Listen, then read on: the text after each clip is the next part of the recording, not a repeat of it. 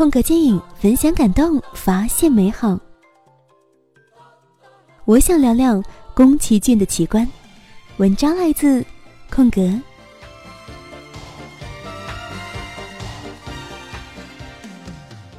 熟悉空格的朋友都知道，凡是我能看上眼的牛人，都可以被我认为是哥。我哥有秦始皇、迈克尔·杰克逊等人，而宫崎骏呢，是少有的几位还依然在世的哥了。老爷子一辈子严谨认真的做动画，用自己的方式传播着自己的世界观，艺术思想都是神的高度，这个当然不必我说了。但是每部影片中对于梦想的歌颂和描绘，就让人叹为观止了。OK，今天呢，我们就来聊一聊宫崎骏的那些大电影、大动画。第一个，《风之谷》，一九八四年。它也是宫崎骏唯一一部改编自己长篇漫画而完成的电影了。原著从八二年开始连载了十二年之久，影片只截取了六分之一左右的原著剧情。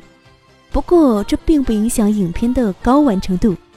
通关全片，老爷子创造出的未来世界无处不神奇，而最让人心潮澎湃的，无疑是全片的高潮。纳乌西卡行走在王虫触角之上，印证预言这一段。这接下来我们要说的就是《天空之城》了。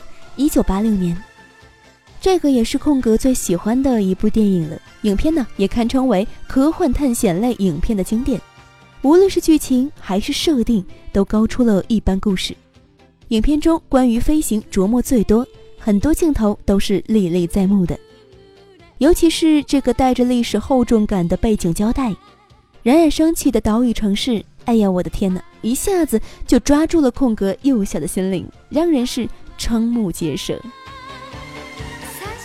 接下来要来说的是《龙猫》，一九八八年。一直以来，导演都是在用赌的方式做动画的。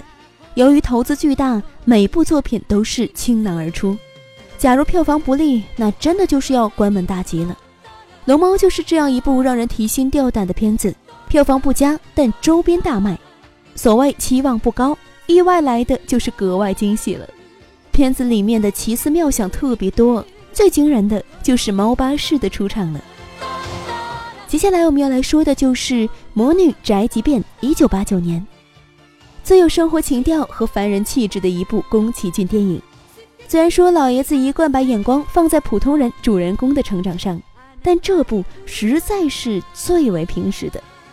多希望我抬头一瞄就能看到一个琪琪样的小巫女，穿着大袍子，骑着扫帚飞来飞去的送快递，应该比顺丰更贴心有趣吧。下面来说的是《红猪》，一九九二年，老爷子认为女性才是我们注定悲剧的人类文明的希望，于是你看到了各种打扮的，但无一例外的坚韧果敢的女主角。这部一九九二年的《红猪》是个例外。主角呢是一个受了诅咒的猪头，肥气的坟墓是整个影片中的点睛之笔了。那种宿命感和他背负的责任，一下从这个惊艳的画面里面闪现出来。下面来说的是一九九七年的《幽灵公主》，宫崎骏是由衷的尊崇森林的，于是呢，你可以在他的作品中看到充满神迹的森林，以及人类文明和自然生态的冲突。这部《幽灵公主》是其中最为典型的一部。麒麟兽释放生命之力，唤醒森林的奇观，是影片的高潮。我相信，也是宫崎骏对人类和自然之争的审判了。OK，下面一部应该是大家非常熟悉的《千与千寻》。二零零一年，跟前面说的大气磅礴的画面不同，《千与千寻》里最让空格惊讶的是水中的火车这一段。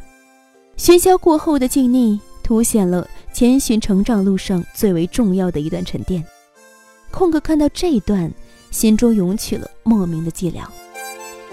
二零零四年，哈尔的移动城堡，讲述魔法师故事的改编片子，各种令人惊奇的场面。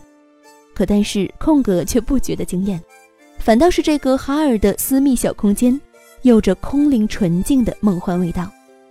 既然没办法像我另外一个哥迈克尔·杰克逊一样搞一个真实的乌有乡乐园出来，那就像哈尔一样搞一个内心深处的小世界。这也是我反复看着《天空之城》的原因了。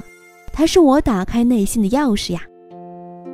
二零零八年，《悬崖上的监狱公主》，空格看的比较少的一部片子，不是因为不好，而是因为影片的制作初衷。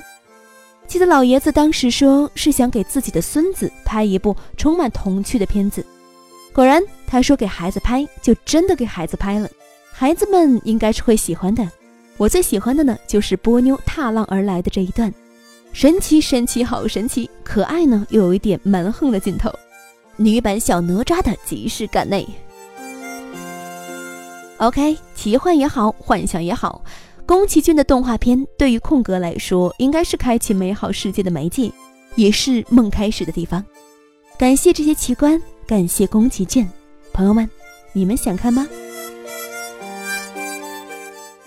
想要了解更多关于电影的故事吗？想要知道接下来空格还会说些什么吗？可以在公众微信号中搜索“空格电影”找到我们，欢迎你哦。